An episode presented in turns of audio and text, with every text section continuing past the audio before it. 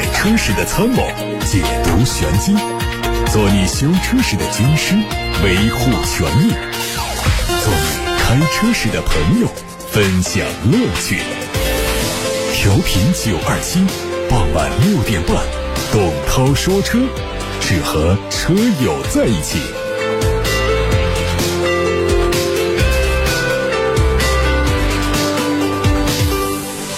大家好，我是董涛，欢迎在下班路上听节目。在收听同时，可以把选车用车的问题发到直播间，热线八六八六六六六六，还有董涛说车微信公众号。看新闻，乘联会刚刚发布了九月份的销量数据，九月份乘用车的市场零售总量达到了一百九十二万辆，同比增长了百分之二十二。各个细分车型的市场来看呢，轿车零售量是九十八万辆，同比增长了百分之二十八；SUV 八十五万辆，增长了百分之十六；MPV 八点九万辆。增长了百分之六。新能源汽车方面，九月份零售总额达到了六十一万辆，同比增长了百分之八十三。其中呢，纯电动车有四十六万辆，插混车型有十五万辆。九月份狭义乘用车零售销量前十的企业分别是：比亚迪十九万辆，一汽大众十六点五万辆，上汽大众十二点二万辆，吉利。十点九万辆，长安汽车十点五万辆，上汽通用十点一万辆，广汽丰田八点四万辆，东风日产八点一万辆，特斯拉中国七点八万辆，奇瑞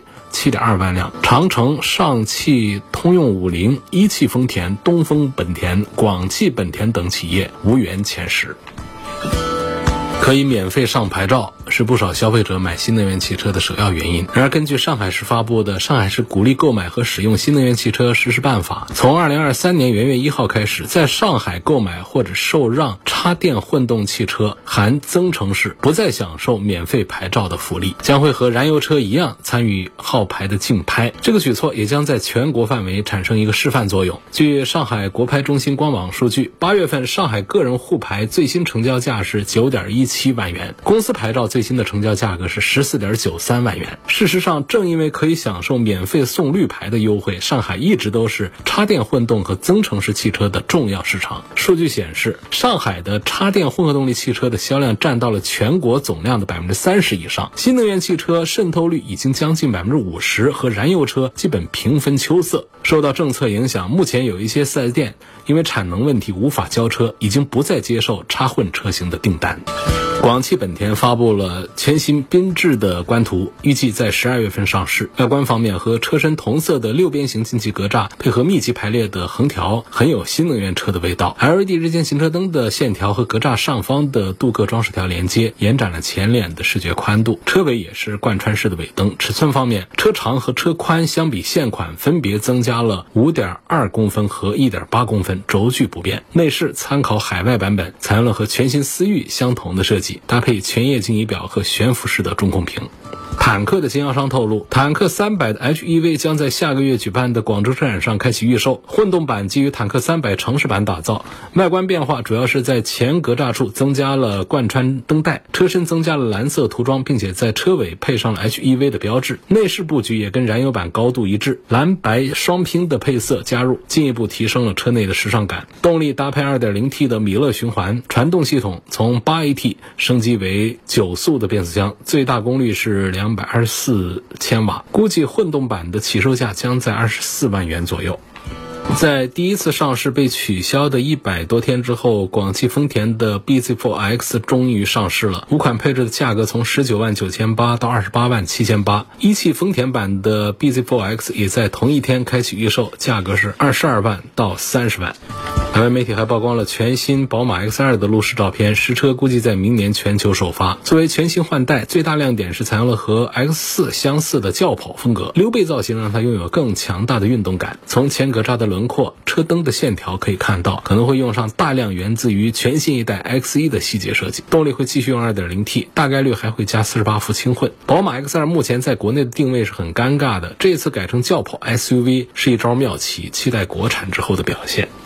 哪吒汽车官方传出信息，旗下的紧凑型 SUV U2 正式上市，四款配置补贴之后的价格从十二万九千八到十五万九千八。这是年代改款，提供可以零元升级的星钻魅影粉和暗夜机甲黑两种主题风格，还有八千八百元的智驾包以及一万二千八的尊驾包可以选。配置变化上，原本高配才有的第三代的骁龙座舱平台八幺五五芯片，地平线征程三高性能车规级的 AI 芯片成为了标配。续航方面，CLTC 工况下最大里程分别是四百零一公里、五百零一公里和六百一十公里。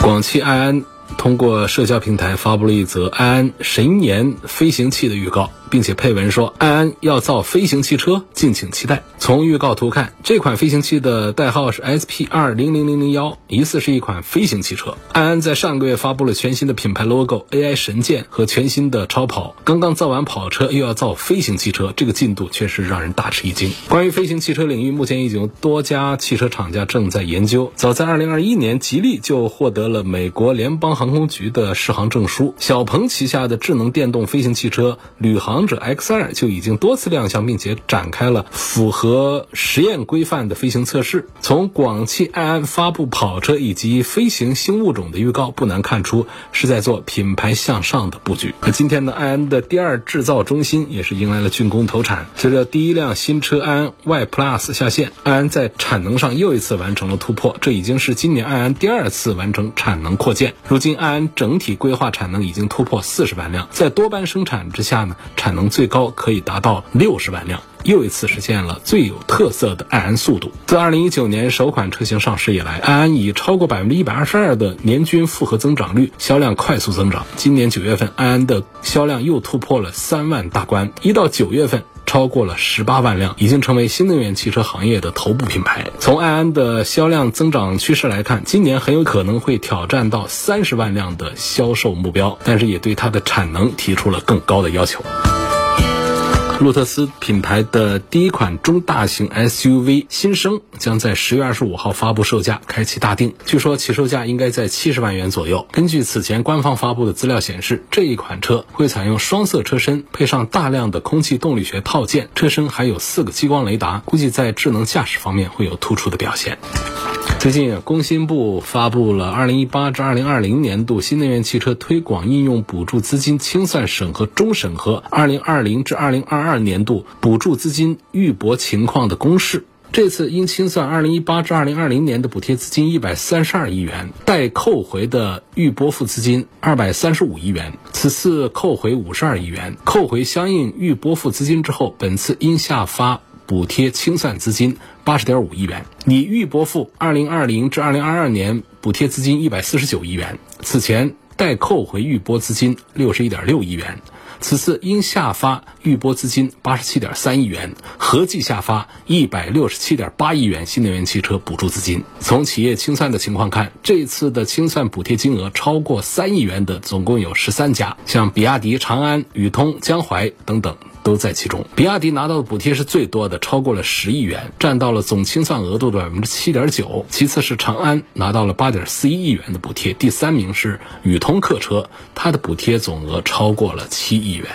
各位刚才听到的是汽车资讯。第一位朋友叫小明同学，他说：“涛哥好，希望从空间、动力啊、舒适配置、档次感方面对比一下领克的零三和星锐这两款车。领克零三大家熟悉一点，星锐是不是又陌生了？其实这车也上了两年了。吉利作为一个纯自主品牌推出的，应该说这个星锐呢和领克零三呢，实际在生产制造成本上是非常接近的，而且是出自于同样的一个平台下来的，不会说是有专门的为它来做一个什么样的平台。但它是不是就是？是像那种不同的外壳的同一个车呢？这样说，我认为它也不准确。就是吉利的4.0版本的这个 CMA 的一个母体架构打造的这个产品，像动力这个方面都用的是同样的发动机，用的是沃尔沃的 Drive 一系列的一个 2.0T，190 匹马力的，在领克零三的当中也是作为主力在推，精锐上也用的是这个。就觉得这两个车呢，其实还是很多人有一些疑惑啊，在关注新锐的，就是在跟这个领克零三比，说为什么说同样出。自于 CMA 平台，零三它要贵，它的对应的产品力在哪里？那为什么新锐会便宜一些？我觉得首先呢，就是。这两个车的定位是不一样的啊，零三呢，其实它的定位呢还是更年轻、更运动一些。它底盘调教，包括它的整体尺寸也看得出来要小一点。星锐呢，实际上是在提升它的性价比，它的价格要明显的便宜一些，而尺寸上明显要更大一些，然后在动力上用的又是一样的。你看这个操作实际上是不是在打另外一块市场？就是不管是领克卖出去了，还是星锐卖出去了，这都是吉利的汽车卖出去了，所以他们会切的比较细碎一些。就这个领克零三呢，它的定位呢就是不纯粹的家用，是兼顾家用的那种运动型的 A 级轿车，包括它的零三加这样的性能车占据一个塔尖，甚至它在瞄准的是高尔夫 GTI 那样的德系的性能钢炮。所以总体说，这个领克零三是更适合年轻人的胃口，而吉利的星瑞呢，它主打的是 A 加级别的自主品牌的轿车市场。就是花小钱办大事儿，因为这车呢说是一个紧凑级的车，我们当说它是 A 加级别的时候，我们在合资品牌里面有一些这样的例子，它其实做的就是一个 B 级车的尺寸，就 B 级车那么大，它已经有了将近四米八的车长，已经有了两米八的轴距。这在过去妥妥的就是一辆 B 级车。早期的最早出来的像迈腾啊，包括早期的奥迪的 A 四啊，这些通通都是这个尺寸的，这都是妥妥的 B 级轿车啊。那只是现在呢，大家车越做越大，像新锐这样的四米八的。车呢还停留在 A 级车、紧凑级车的这么一个地位上，所以我们在外观上，包括在内饰上都看到，领克零三内饰运动范儿十足，还有很多的运动的元素做点缀。但是新锐的风格就是偏向于成熟稳重，所以我们在两个车的外观内饰啊、尺寸方面这个定位的差异啊，就可以看得很清楚。领克零三呢，它是面向好动的年轻人的；新锐呢是面对年长一点、成熟一些、稳重一些的，所以它会更在意性价比。于是呢，它。它的用料方面呢，会比领克零三稍差一丁点儿，然后在价格上把尺寸做得更大，把价格打得更低，这样呢，成熟的人群会更加喜欢来考虑吉利的新锐，所以。两个车的制造成本，我认为是一样的，是很接近的。但是他们在价格上呢，吉利星瑞要便宜两万以上。然后在尺寸方面呢，星瑞明显要比领克零三要更大一些。所以这样的话呢，当我把这些信息说完之后呢，就是我们不同的人群在考虑这两个车的时候，应该心里都有了自己的答案。有的人一定会觉得，那我肯定去买星瑞了，大一些嘛。还有一部分人呢，他会说，哪怕贵一点，我也喜欢领克零三的驾驶感受，对不对？这两个人群马上就在内心里有了自己的。答案，所以这是我回答这位朋友的问题。小明同学他要对比的这两个产品。王先生他说，我二零一三年十一月份上牌的非营运小车，二零二零年上线年检过，请问今年需要上线检吗？从十月一号的新规定就是六年、十年这两个时间点要做。那么你这个二零一三年十一月份到现在是第九年，今年不需要上线检，但是明年二零二三年的十一月份。你就得上线检一次了，这个跟你的二零二零年那一次检没有关系，它只数的是从上牌开始的第六年和第十年这两个时间点要做上线年检。我还看到了一个话题，问广汽埃安的 Y、元 Plus 跟比亚迪的宋 EV 这些车怎么选？关注的点呢有两个，一个就是电池的问题，第二个呢就是售后方面。呃，首先在电池这个单元上讲，我们是看两个，第一个呢就是这个电池它的续航能跑多远，第二个呢就是这个电池它的性能各方面好不好，就是它除了跑多远之外呢，它的安全性能啊，它的充电性能啊等等这个方面。那要说的话，比亚迪的动力电池还是做的更加的强大一些的，只是是它的技术释放在各个车型上，它会用到什么样的程度。所以在这些车当中来看的话呢，你如果从这个电池的单元讲的话，那还是比亚迪的电池更值得信任多一。至于说在售后这个方面上呢，广汽埃安的售后跟比亚迪的售后，可能埃安在规划方面做的还更加的规整一些。在性价比这个单元上讲的话呢，我们讲一个车的很多方面一起构成它的一个指数，然后呢再对应价格来讲，宋的这个 EV 的价格呢，到了十八九万这么一个五百公里的一个纯电动车呢，其实感觉还是很。一般，但是你看到了个元 Plus 呢，它是一个尺寸要小一点，但是价价格也明显要下来的 SUV，同样也是可以跑到五百公里的一个水平，所以看起来的话呢，就是它的这个性价比的表现呢，似乎是要好一点。那么。在安安的上面呢，安安的续航呢也是五百公里，它高的呢有六百多公里的，整体的尺寸呢不大不小，在价格上呢也跟这个元差不多。我在这一组对比当中，我倒是觉得这个安安 Y 啊，它在性价比的表现上要更好一点，因为它跟这个元 Plus 放一块儿比的话呢，它要更大一点，然后续航的里程也要更远一些。那么它跟宋的 EV 放一块儿的话呢，它的价格又明显的要便宜一些，所以我在这一组当。中呢，觉得这个广汽埃安 Y 的性价比表现是要比比亚迪的两个产品是要再好一点点的。有个网友给我留言说，我的车途观 L 两驱 2.0T，三年十万公里，等红绿灯的时候踩油门起步，车子抖，怎么回事？怎么回事？我也说不清楚。但是它肯定是坏了，正常是不会抖的。至于说这个起步抖，它是哪儿的原因？变速箱的原因？传动系统的原因等等各方面，那可能性就太多了。所以这要去检查。我不会告诉你这是一个正常现象的，它肯定是坏了。正常车它不会这样。下面有一个朋友说，我的车是东风雪铁龙的 C 五天翼，然后是一点六 T 的八 AT 的版本，谈一下它的油耗。我现在跑的是七点五到七点八觉得高了还是觉得低了？你要是觉得低了。那你踩油门可以深一点，它可以升起来。你要觉得这个油耗还高了的话，那我想这是错误的。你这都已经开到了工信部的公示油耗水平上去了，工信部公示的这个油耗都得是百公里七升，你是怎么开出七点五升的水平来的？以高速为主的这个路况下，那是没问题，跑七点五。如果你就天天在室内转悠的话，你说开到七点五升，我都不大相信。我觉得这个油耗已经很低了。正常啊，这么大一个 SUV，排量又这么低的一点六。油门还得踩得深，配这个八 AT 的变速箱，怎么着也是八九上十个油，在室内开的话是这样一个正常水平。在高速情况下，你别说七升了，跑六升多那都是有可能的。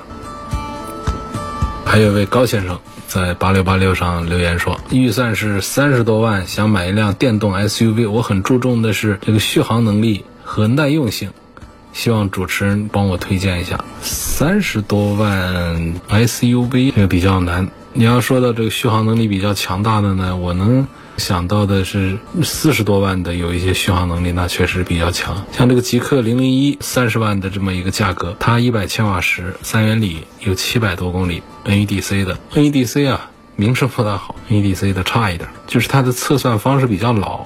意味着它跟我们的现实的差距会比较大一些。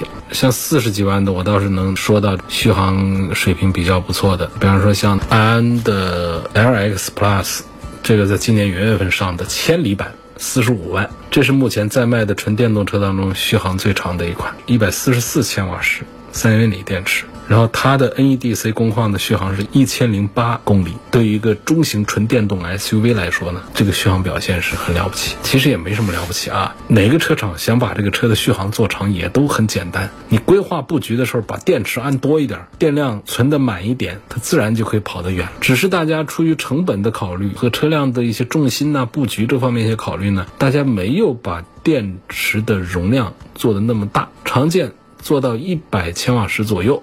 所以大家的续航呢，都比较密集的处在五百多公里啊，六百多公里啊，中位数目前比较流行的是在六百公里左右，五百多到六百多的这么一个水平上来做这个续航水平。那这些厂家如果说把电池再装多一点的话，到一千公里也不是个事儿，只是说广汽新能源爱安呢。它这个 LX Plus，它做了这么一个千里版，它把电池装的更多，于是它就可以跑得更远了。这纯粹是一个技术含量比较低的一个事儿了。哪些是叫技术含量比较高呢？就是我把百公里的耗电量做的比较低，类似于说我们把整车的油耗水平做的比较低，这就是一个水平。你说包括燃油车，我把这个车的续航里程做的很大，它需要技术含量吗？不需要。发动机哪怕。节油性能并不好，我把油箱换一个大的，别人都是加五十升油，我给上一个八十升、一百升油的一个油箱，可不我的续航里程就长了吗？你能说这个车的技术含量就很高吗？不是，而是说大家同样都是五十升的油箱，我的油耗水平我就做的比你的低。你百公里得十升油，我就可以做到百公里九升油。行，这个就是有水平。新能源也是一样的，你不要光看说我这个车能够跑多少公里，说这个车我的百公里的耗电量是多少度，就讲千瓦时，也就是度的意思，是十五度还是十三度，还是十八度？这个看水平。光看这个车，我说能跑多少公里再充电，这个数据太单一啊！我只要把电池装的够大够多，我就可以跑更长的里程不充电。这没什么了不起的啊！再看这样一个问题啊，有位网友说，我想买一台 M 八自用，每年出去旅游两次，看推荐。哪一款？这个 M 八呢，应该指的是广汽传祺的 MPV。那现在前脸做的跟那个丰田的埃尔法一样的那种很大的那个嘴巴那个格栅那种感觉，看起来还是很有气势的。推荐指数还是挺高的，价格呢围绕着二十万展开，便宜的有十七万多，贵的呢到高配去呢也有三十大几万的啊。另外呢，我听说 M 八新能源马上就要上了啊，目前已经开始在做一些预热处理了。好，说这个 M 八呢，买它哪一款就是自己家里用的话，跟这个商务用这个 MPV 有一些什么样的区别？其实商务用 MPV 呢，往往对一些配置上可能会要求更高一点，就是车内的那种豪华感呢，其实都是配置带来的嘛。那皮子啊，各种的一些功能啊，就这些东西。而往往这些东西呢，这些功能性的一些舒适性的这些配置，加进去之后呢，就是。降低性价比的，因为这些东西上面厂家的利润会更高一些，所以我常常跟大家讲，我们说一个性价比的话呢，就是尽量的往低配买。每个厂家的低配都不一样，有的厂家的低配啊，它设计的很丰富的一些安全配置，我就觉得它就可以值得买。包括有一些必须的刚需的舒适配置，它在最低配上都有，那我觉得这样的很值得买。有一些设计呢，它还是会在次盖板或者在中间配上会做的更全面一些，我也会推荐这样的一些。当然说要买那个顶配去。就不缺钱的，我们也不能说冤大头，因为确实你要买到顶配之后呢，就高枕无忧，它各种配置给你布的满满，那就是我们对性价比不敏感的。可以去考虑买那些。但我一般认为呢，像我们这个私家车上面呢，你比方说像那个座椅的调节乱七八糟那些东西，我们不是经常的换人呐，就是比较固定的情况下，那块呢它是可以省一些成本下来。另外呢，就是导航系统这些东西，其实到目前仍然还是我们的手机更好用。如果能够支持一个 CarLife 啊这样的投射的这样的一些功能的话，把手机功能投到屏上去就行了。就是说，只要中间不要是没有一块屏，你只要是有。上一块屏又支持这个 CarPlay CarLife，它其实这个屏就足够了。至于说这个屏里头。新能源车除外啊，新能源车它内置的这些芯片呐，整个的这个软件体系都更加全面，可玩性要更高一些。我们的非新能源车上面，非新势力，我们的传统企业做的这些车，这个大屏里面呢，就那几样东西，像什么卫星导航啊等等啊，这其实都没有什么用。原车带导航的有多少人会用它？大家现在用的最熟练的，仍然还是地图及时更新、操作极度人性化的手机上的各家导航。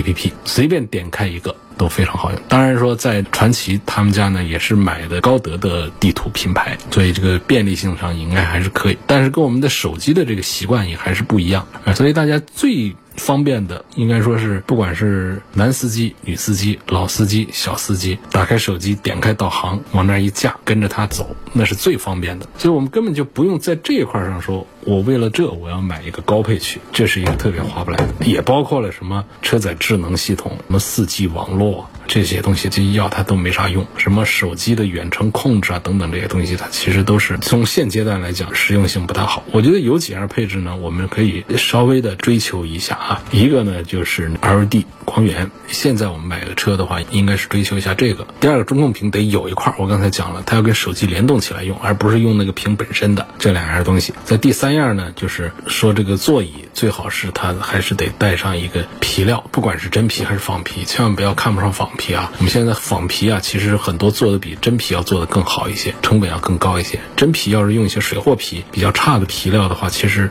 拉低档次，做的感觉、看的感觉都不好。然后呢，我们的这个天窗，尽管说没多大用途，但是你这车上不带个天窗的话，总觉得是少了点什么。我觉得这几样东西要有上就行。像传奇 M8 上基本上这几样东西全都是有的。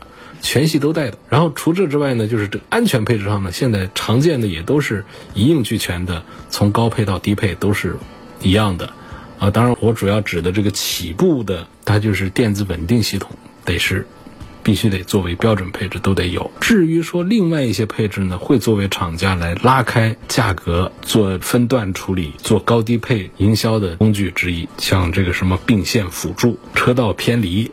车道保持、车道居中、交通标志识别、主动刹车、前方碰撞预警等等这些东西，会作为高低配置来设计。如果说有的话呢，当然是好；没有的话，其实也没有必要去多追求这些东西，因为有的的它会干扰我们的驾驶，有的呢它还不一定太准确。你形成这么一个依赖之后呢，它反而会降低、会麻痹我们的一个。安全戒心。因此，其实我觉得呢，就是一个车上就是安全气囊尽可能的多，这是我们的被动安全啊。我们的这个电控安全方面呢，把电子稳定系统全都带齐了之后，这样一个车也就可以了。而且我们会看到，就是你比方以这个传祺 M 八为例啊，我刚才讲的这些配置，除了并线呐、车道偏离啊这些东西呢，它是在几个高配上才有的，就是其他的像电子稳定系统啊、多气囊啊，刚才我讲的四大配啊，它低配到高配全都是有的。这种情况下，它把价格拉的有多开呢？它最便宜的是十八万，它最贵的到了三十七上去了。十八、三十八是多少？这中间隔着二十万去了，动力都是一样的，三九零 T 的，这二十万都买什么了？你算啊，有必要往这个高配上去吗？我们如果说是公家买个车，这个公司里面买个车，或者是怎样的，那也就算了。但是家庭买这个性价比的话，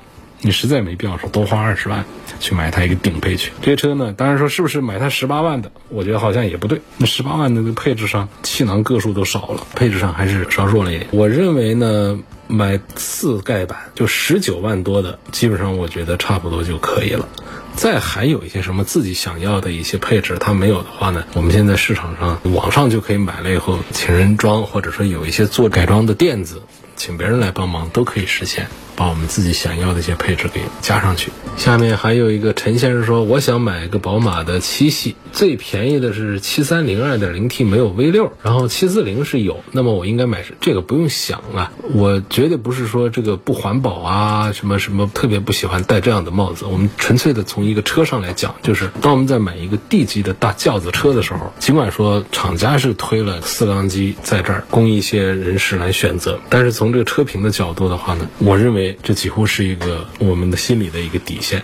就是肯定得是六缸机，好吧？D 级车不是动力强弱的问题啊，没这个事儿。那个四缸的七系，你试驾一下看看，那快的不得了，六秒多钟提速，可快了，跟速度没关系。六缸机没比它快多少，就快那么一丁点儿，也没谁追求这个东西，不是在追求这些速度，就是心理问题，就得是六缸。所以这个七系你要喜欢买的话，就肯定是从七四零看起。今天说到这儿，感谢各位收听和参与晚上六点半到七点半直播的董涛说车。错过收听的，欢迎。通过董涛说车的全媒体平台收听往期节目重播音频，在微信公众号、微博、蜻蜓、喜马拉雅、九头鸟车架号、易车号、微信小程序、梧桐车话等等平台上都有董涛说车的专栏，还可以加董涛的粉丝群，加我的微信全拼董涛九二七，加了之后呢，我会传给你一个二维码，扫二维码就可以进董涛说车的粉丝群。明天晚上六点半再会。